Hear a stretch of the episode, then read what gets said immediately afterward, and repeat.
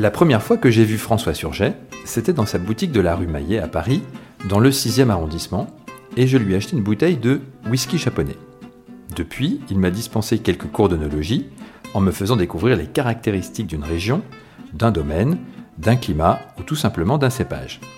François a fait des études d'œnologie à Bordeaux et aujourd'hui, il possède une cave riche de plusieurs milliers de flacons et exploite une parcelle dans le Languedoc-Roussillon qui donne naissance chaque année à la cuvée Costebel.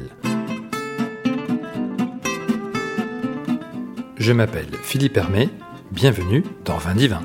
Bonjour François. Bonjour Philippe.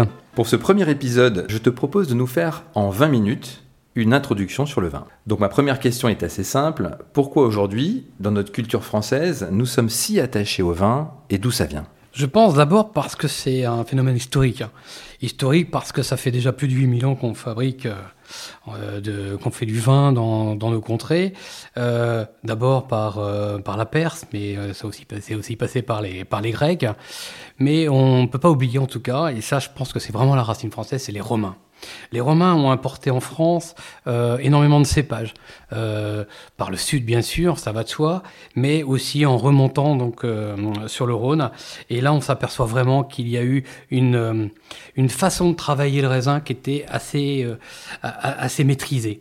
Et je pense que le début de nos, euh, de nos goûts, le début de notre euh, passion pour le vin en France, elle vient de là. Tout simplement parce qu'il y a une multitude de cépages. Et je pense que ces gens, les Romains, ont vraiment euh, cerné les terroirs, les terroirs sur, sur la France qui sont assez uniques. Et c'est vrai que ce tout petit pays, qui est tout type à l'échelle euh, mondiale, on y retrouve en fait tous les sols, tous les, tous les terroirs qu'il faut pour donner et pour apporter cette, euh, cette, euh, ce, goût, cette, cette nature du vin et cette diversité surtout. Parce que qu'est-ce qu'on aime aussi en France, c'est la diversité de nos vins. Si on a une diversité de nos terroirs, on aura obligatoirement une diversité de nos vins. On a pu, par plusieurs épisodes bien sûr, mais aussi toutes nos politiques, et ça depuis, depuis la nuit des temps. Charlemagne en fait partie, euh, mais aussi euh, toute la génération des Louis, notamment euh, Louis XIII, qui a pu implanter avec les premières ambassades nos, nos vins, tels que les Saint-Émilion, dont il était relativement fier, et surtout le Nuit Saint-Georges. C'est d'ailleurs les deux vins les plus connus au monde. Mais aujourd'hui, sans toute cette culture, ces empereurs, notamment on parlait de Charlemagne, qui a, beaucoup œuvré pour le vin français, mais c'est aussi Napoléon. Napoléon a fait énormément de choses. Et je pense que successivement, même jusqu'à nos derniers présidents, tels que M. Mitterrand, a beaucoup œuvré sur, euh, sur nos vins, tout simplement. Euh, je pense quand même qu'aujourd'hui, sans cette culture, euh, on n'aurait pas cette passion du vin. Euh, certes, moi je l'ai, je trouve ça, c'est un métier passionnant. Euh, c'est vrai que je suis tombé dedans relativement jeune, euh, et quoique, mais euh, j'ai cette passion et je comprends toute, cette, toute cette façon aujourd'hui d'aborder le vin dans, dans, notre jeunesse, dans la jeunesse actuelle. ils ont ce besoin de savoir et j'ai très envie de leur communiquer ça. Et c'est vrai que de plus en plus, que ce soit en cours ou ou euh, en discussion même euh, amicale, on, a et on ressent cette jeunesse qui, qui a envie de savoir, qui a envie de savoir ce qu'on ressent avec le vin, ce qu'on peut en tirer. Et c'est vrai que, historiquement parlant, c'est certainement un des produits le plus, le plus noble, je dirais, de la France à l'heure actuelle. Donc, si on t'écoute bien, le, finalement, l'histoire du vin suit un petit peu l'histoire de France. Bien sûr, ça a toujours été comme ça. Si on prend, euh, par exemple, euh, toute la période euh, première ère, Première ère, c'était, ça se passait dans le sud, notamment dans le Narbonnais par exemple, où avec la petite anecdote complètement folle que j'adore d'ailleurs, c'est, euh, euh, je crois que c'était dans, les, dans, les premiers siècles, euh, les vins de Narbonne étaient tellement bons par rapport à ceux de, à ceux de Rome, Rome a interdit de commercialiser le, le, le vin narbonnais jusqu'en Italie. Tout simplement parce qu'il le jugeait meilleur que les siens. Donc c'est une anecdote que j'aime beaucoup parce qu'elle est assez représentative de, de tout l'historique du vin qui va se passer après. Parce que nous, le vin, on l'a commercialisé. Évidemment, c'est pas seulement nous qui l'avons commercialisé. Les, les, Hollandais se sont chargés de commercialiser notamment le, vignoble bordelais. Euh, les Anglais y ont trouvé bien sûr un très grand intérêt, c'est évident. Euh, la guerre de Cent Ans donc a mis fin à, à, ce monopole anglais sur l'Aquitaine, mais il faut euh, quand même savoir que on a toujours euh, tenu le, je dirais, le, bon rythme, même au Moyen Âge, même si on faisait des vins qui étaient euh, durs, épais, très souvent un peu vinaigrés. je pense qu'on y mettait aussi de, certaines choses pour pouvoir le conserver, mais on y mettait souvent bah, ce qu'on avait sous la main du sucre, euh, du miel. Euh, et puis, il y a surtout une chose que les Romains euh, ont découvert en faisant du vin sur le territoire français, c'est le tonneau. Parce que le tonneau, c'est quand même bien les Gaulois qui l'ont inventé et les Romains qui s'en sont inspirés, qui s'en sont servis pour, bien sûr, travailler leur vin en leur donnant une façon de les transporter, mais aussi de leur apporter un côté gustatif différent. Ce qui fait que là, on a commencé à avoir des vins qui étaient un petit peu plus boisés. C'est vrai. Euh, je pense que c'est à ce moment-là qu'on a, pu, a pu, en tout cas, euh, découvrir que ben, le vin pouvait donner des goûts complètement fous. Pour revenir à l'histoire du vin, euh, on a toute une période donc d'expansion, et j'aimerais bien que tu nous parles un petit peu de, la manière dont le vin était géré en Ile-de-France, puisqu'on avait à une époque énormément euh, de vignes. Raconte-nous un petit peu ce qui s'est passé euh, et, pourquoi finalement euh, cette région productrice a plus ou moins disparu. Alors ça, c'est un très très très bon sujet, tout simplement parce que il faut imaginer le vignoble français. Il n'avait rien à voir avec celui qu'on connaît à l'heure actuelle. Le vignoble français qu'on connaît aujourd'hui, c'est très récent. C'est très récent tout simplement parce que après le phylloxéra, que tout le monde connaît, cette petite araignée qui, a détruit tout, notre vignoble, eh bien, euh, euh, l'île de France faisait partie de la la plus grande, le plus grand vignoble français. Tout simplement parce qu'il partait, il comprenait bien sûr le vignoble champenois, la porte de la Champagne, euh, jusque dans le Val-de-Loire. Eh bien, tout ce vignoble a disparu a disparu avec le phylloxéra, et, euh, mais c'était quand même ce qu'on appelait aussi les jardins de la France. Les jardins de la France, notamment sur la, le haut de la Touraine, dans l'Orléanais d'ailleurs, où on y trouvait en fait tous les potagers du Louvre. Euh, là, c'était une, une espèce de, de, de, grand jardin où on y trouvait en fait tous les, euh, tous les légumes dont se servait bien sûr le Louvre et il y avait ces espèces de navettes tous les jours qui passaient et qui, euh, qui rapportaient donc tous ces légumes. Mais c'est sans oublier bien sûr le vin. Le territoire vignoble euh, du vignoble dans cette région était très important. Il remontait bien sûr sur la l'Eure-et-Loire euh, et ça jusque dans les Yvelines et le bassin parisien. Il y a encore aujourd'hui des traces de tout ça. tout simplement, bah, si on prend par exemple Saint-Thibault-les-Vignes, si on prend la euh, la vigne parisienne. Mais les vignes parisiennes, il y en a énormément. Il y a énormément de vignes parisiennes, même encore à l'heure actuelle. Il y en a à Montmartre, euh, en tout cas. Il y en a une à Montmartre qui est très célèbre, bien sûr, ça va de soi. Mais il faut savoir qu'il y en a ailleurs aussi. Il y en a euh, dans les, certains hôpitaux à Paris. Il y en a dans des, couvent, entre guillemets, mais il y a aussi toutes ces, vignes qui sont autour de Paris, comme j'aurais cité euh, Saint-Thibaud-des-Vignes, mais il y en avait énormément d'autres. Donc tout le tour de, et tout le bassin parisien était, était pris, était euh, orné de, de, ces vignes. Ces vignes, aujourd'hui, elles sont juste gérées par euh, des petites, euh, bah, certaines personnes qui se sont rassemblées pour les faire vivre et puis faire quelques bouteilles, quelques flacons chaque année. Et bah, aujourd'hui, on en compte plus d'une centaine, en tout cas, autour de Paris ce qui est quand même très intéressant, c'est de voir bah, ces vins qui, évidemment, euh, on peut pas dire que ce soit des grands vins, mais euh, ce, sont des, euh, ce sont certainement des vins qu'on buvait il y a 200 ou 300 ans, c'est vrai. Donc, aujourd'hui, en France, on a, on a la chance d'avoir, comme tu l'as dit, une richesse de, sol, de climat et, et, de cépages. Donc on produit des vins tranquilles, des vins moins tranquilles. On produit bien entendu du rouge, euh, du blanc, du rosé et, du champagne, et d'autres euh, d'autres vins également. Est-ce que euh, aujourd'hui tu pourrais nous expliquer, sans trop rentrer dans les détails, Comment on fabrique un vin rouge et un vin blanc, par exemple? Bien sûr, c'est relativement simple. En fait, on va faire vraiment quelque chose de très très simple. On va s'imaginer dans les vignes, le raisin, eh bien ma foi, le propriétaire du, domaine où l'onologue est passé, je dirais, dans les vignes, et donc là, il donne le coup de départ pour le ramassage. Donc on va armer euh, certaines personnes d'un sécateur qui vont couper les grappes à la base de la, de la rafle, tout, euh, tout simplement parce qu'on va garder en fait une matière euh, importante qui est la rafle et son grain. Évidemment, ça fait une petite masse qui va représenter à peu près entre, je sais pas, ça peut être 200 grammes, comme ça peut être un kilo. Hein, euh, ça peut aller euh, peut-être même au-delà.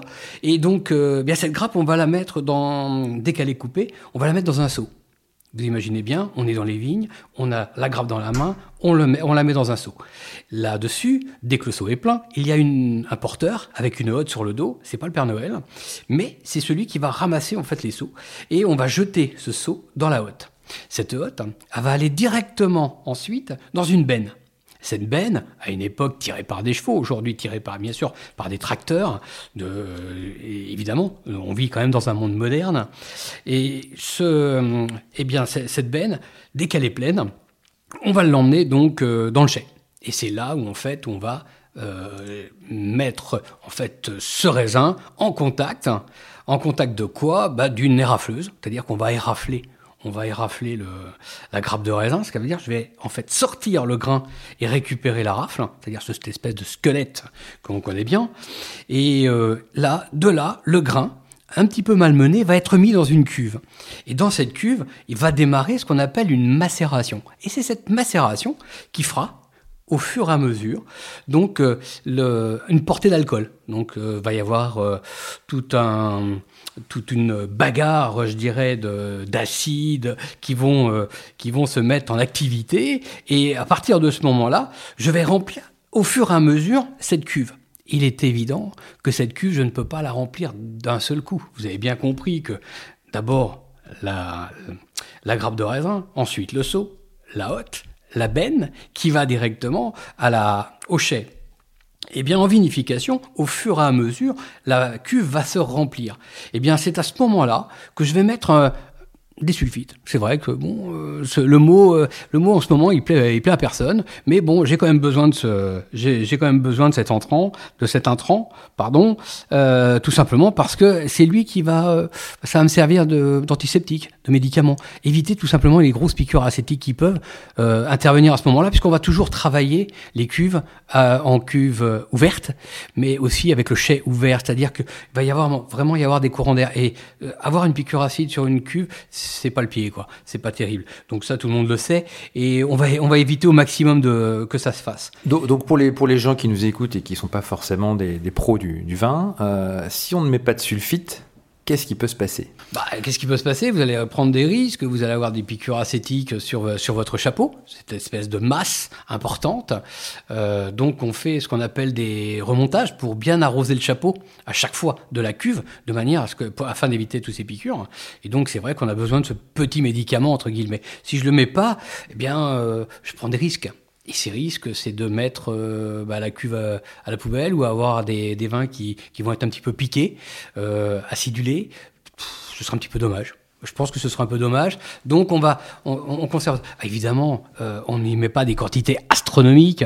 Euh, je pense que euh, même encore maintenant, on utilise comme un système de perfusion. Donc vous imaginez un petit câble avec un, un petit tuyau et puis, puis la bouteille à l'envers. Puis au goutte à goutte, ben voilà, ça tombe dans la dans la cuve, ce qui permet en fait de, de l'aseptiser. Mais euh, ça, c'est quelque chose qui se fait, je pense encore. Oui, tout à fait, bien sûr. Et, et moi, d'ailleurs, euh, je, le préconise, tout simplement pour, afin d'éviter. Ça, ça évite quelques ennuis quand même en cuverie. À la fin, comment je vais faire pour avoir un vin rouge et comment je vais faire pour avoir un vin blanc?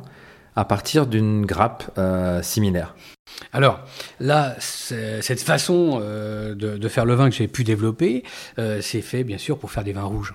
Parce qu'il va y avoir de la macération, et si le raisin est rouge, il est clair que ça va se colorer. Les, baies vont s'éclater avec le poids, donc je vais déjà avoir un premier jus qui sera bien sûr rouge, et après donc ça va passer au, pressurage, et là donc je vais obtenir un vin rouge. Le vin blanc c'est un petit peu différent.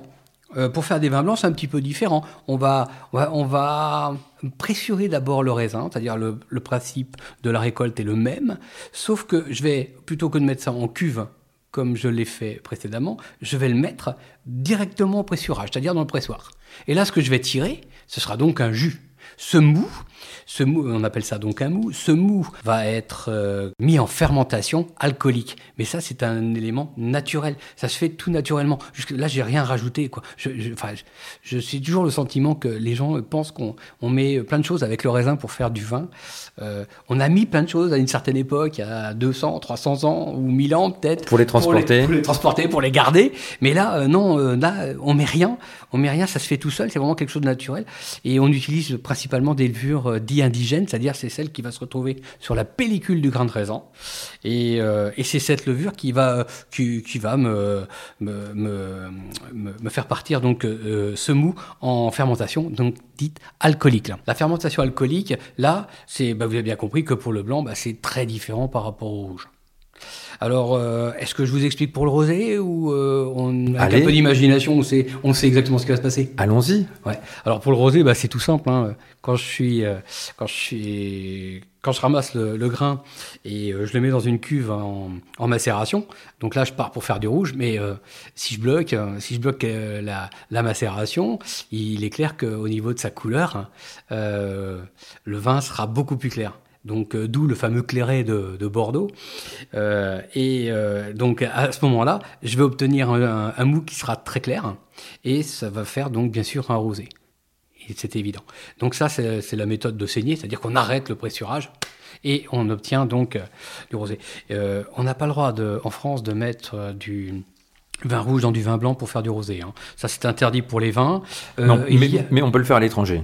Non, on peut le faire en champagne. D'accord. On peut le faire en champagne. Les champagnes, très souvent, sont obtenus, les, les champagnes rosés notamment, avec un mélange, entre guillemets. Même si je n'aime pas trop le terme mélange, euh, c'est vrai que c'est mélanger, mélanger du, euh, du mou blanc avec, euh, avec du rouge. Mais c'est la, seule, c'est la seule région en France où on a le droit de faire ce genre de choses. À l'étranger, peut-être aussi, mais là, je n'ai pas cette connaissance par contre. là. Ça, c'est très intéressant. Tu nous as parlé de, de, de la manière de, de fabriquer un vin, très très euh, rapidement bien entendu. Euh, Aujourd'hui, j'ai remarqué quand tu discutes en fait euh, de vin euh, avec des, étrangers notamment, ils ont souvent comme réflexe de te citer le Bordeaux ou le Burgundy, surtout en général si ce sont des Anglais. mais il n'y a pas que ces deux régions en France, il y en a plein d'autres. C'est vrai qu'il n'y a pas que ces deux régions-là. Mais comme je vous disais tout à l'heure, historiquement parlant, on a, euh, on a toujours œuvré pour représenter ces deux appellations. Euh, par ces échanges commerciaux.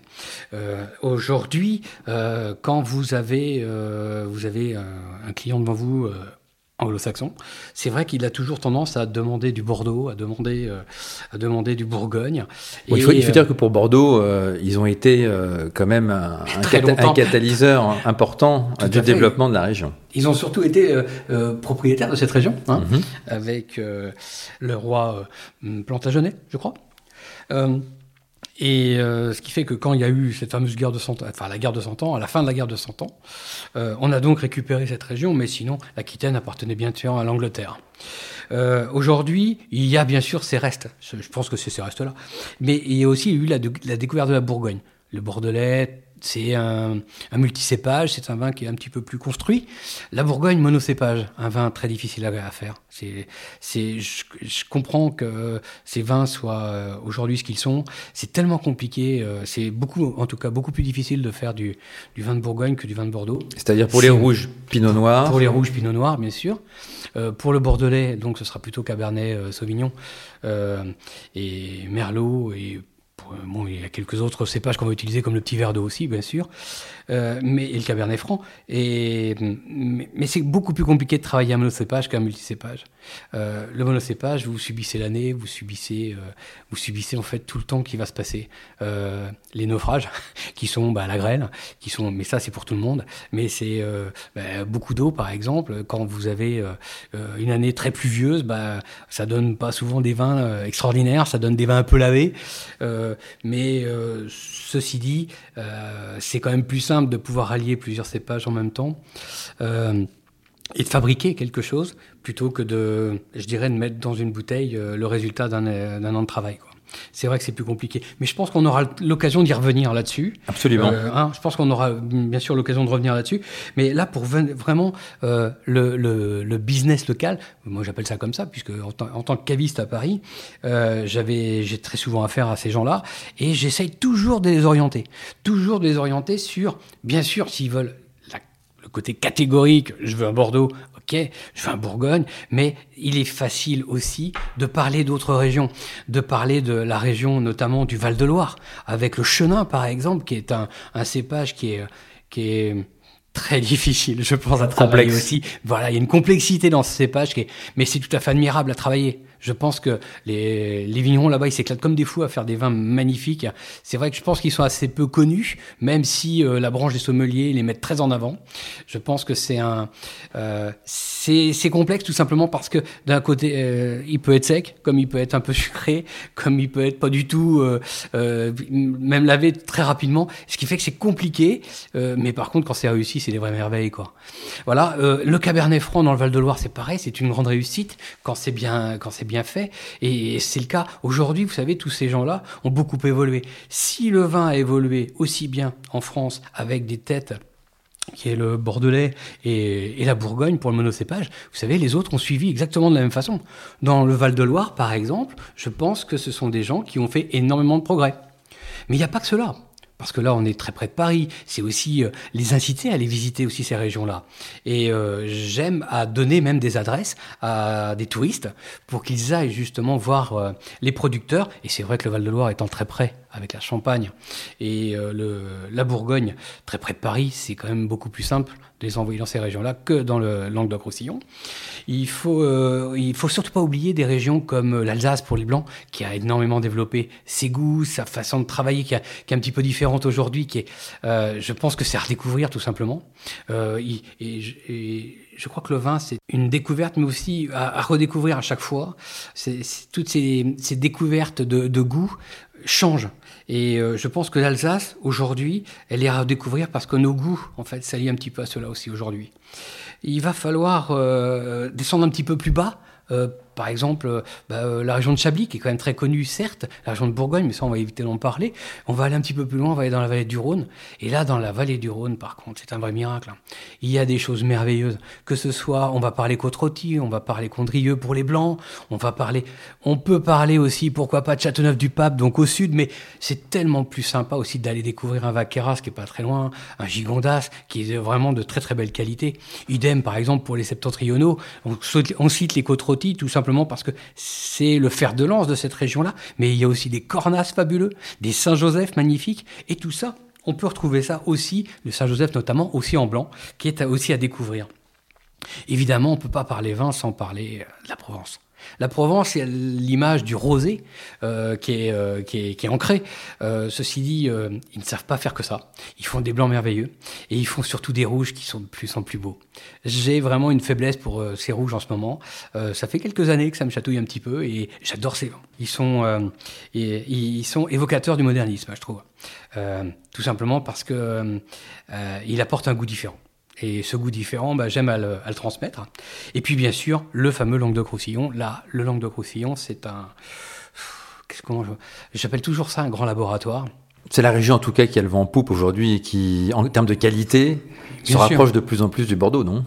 Euh, non, ça c'est un petit peu plus compliqué parce que euh, euh, on peut pas dire qu'un assemblage de Syrah et Grenache ressemble à un, Bien sûr. À un Bordeaux. Hein. Euh, c'est plutôt Côte du Rhône. Voilà, c'est là, ce serait plutôt dans la vallée du Rhône, exactement. Mais euh, c'est pas innocent ce que, tu dis là, parce que en fait, aujourd'hui, dans les IGP, il y a énormément de cabernets. Par exemple, ils ont planté des cabernets, euh, ils ont planté des, cépages qu'on peut utiliser comme ça. Et c'est vrai que c'est sympa, c'est une petite résonance. Résonance bordelaise, oui, mais euh, résonance, je, dirais résonance française, en passant par la région de Bordelais. Mais cette région, je, quand je reviens sur le côté laboratoire, c'est tout simplement parce qu'aujourd'hui, on peut y faire un petit peu tout ce qu'on veut. bien sûr, tout ça, c'est bien sûr régulé par l'INAO, évidemment, ça va de soi. Mais euh, mais tout est permis. tout est permis. On fait des expériences, euh, notamment du Gewürztraminer dans ses sols. C'est assez fabuleux. Mais ça peut être tout simplement aussi, pourquoi pas, euh, d'y planter de la Syrah. Mais ça, c'est depuis les années 80, qui est devenu aujourd'hui le cépage noble de la région. Et, mais on y trouve encore de très beaux cépages comme le Carignan, qui est très intéressant. Et ça, pour l'expérience, pour s'amuser, acheter des, des monocépages du type Carignan dans cette région. Vous allez redécouvrir un vin authentique, un vin euh, un vin agricole euh, avec un goût avec un goût qui, euh, qui va vous surprendre et vous allez, je pense, aimer. Bon, bah, magnifique. on aura de toute façon l'occasion de, reparler de ces régions plus en détail, puisque ah, on peut pas effectivement faire le tour euh, de toutes ces régions et de tous ces trésors en, 20 minutes. Impossible. Euh, absolument impossible. Euh, pour terminer ce premier épisode, donc on va terminer par une, ce que j'appelle une petite colle, mais qui n'en est pas une pour toi évidemment. Quel est le type de vin le plus apprécié des Français? Alors, ça, c'est une très très bonne question parce que tu me demandes pas le vin français, que le vin que les, Français préfèrent. Tu me demandes le type de le vin. Type, voilà, le type, exactement. le type de vin qui est, que, euh, qu'aiment les Français, c'est souvent. Euh, il faut surtout pas oublier que la France, c'est aussi un pays avec une grande gastronomie la gastronomie, elle est, euh, elle est toujours très présente, en tout cas omniprésente dans notre, dans notre façon de, vivre. Et ce qui fait que euh, elle est, euh, bah, la gastronomie égale vin, moi je dis toujours, parce que voilà, bah, sans gastronomie, il bah, n'y a pas de vin. Et puis bah, sans vin, la gastronomie, ça existe, mais c'est un petit peu plus fadasse. Quoi, hein. Et c'est vrai que dans chaque région, il y a des plats dits gastronomiques, et dans chaque région, il y a ses vins aussi. Et ce que j'aime à conseiller, et à dire, c'est que quand vous avez un, plat, euh, bah, quand vous faites une raclette, franchement, un bon vin de Savoie, c'est quand même génial. c'est quand même génial. Et euh, quand on fait euh, un bon pot-au-feu, ben, vous prenez un, vin de la veille du Rhône, ben, c'est pareil. Vous allez trouver vraiment des choses fabuleuses. Et ben, si vous faites des escargots, ben, c'est pareil, un bon Bourgogne, mais vous allez choisir un beau Bourgogne blanc, un Puligny ou un petit Chassagne-Montrachet. Enfin, un petit, pardon, excusez-moi. Oui, on a bien compris. Voilà, c'est Chassagne-Montrachet, excusez-moi du, du terme. Mais euh, les vins préférés des Français, c'est surtout celui qu'on va allier au plat qu'on va faire pour ses invités euh, ou pour se faire plaisir tout simplement. Alors c'est une très bonne réponse. J'ajouterais juste euh, qu'il y a eu un, une étude qui est sortie récemment en septembre, qui a été menée par l'Institut Sowine d'Inata, euh, où ils ont été interrogés les Français sur leur consommation, leur goût, etc.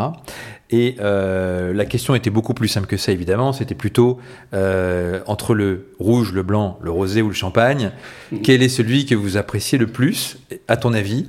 Là, dernièrement, dans les goûts, oh, je serais tenté de dire le blanc parce que euh, j'ai connu, là, c'est euh, bon, ça fait quand même 30 ans que je fais ce métier, et j'ai vu l'envolée des blancs euh, depuis, depuis une dizaine d'années.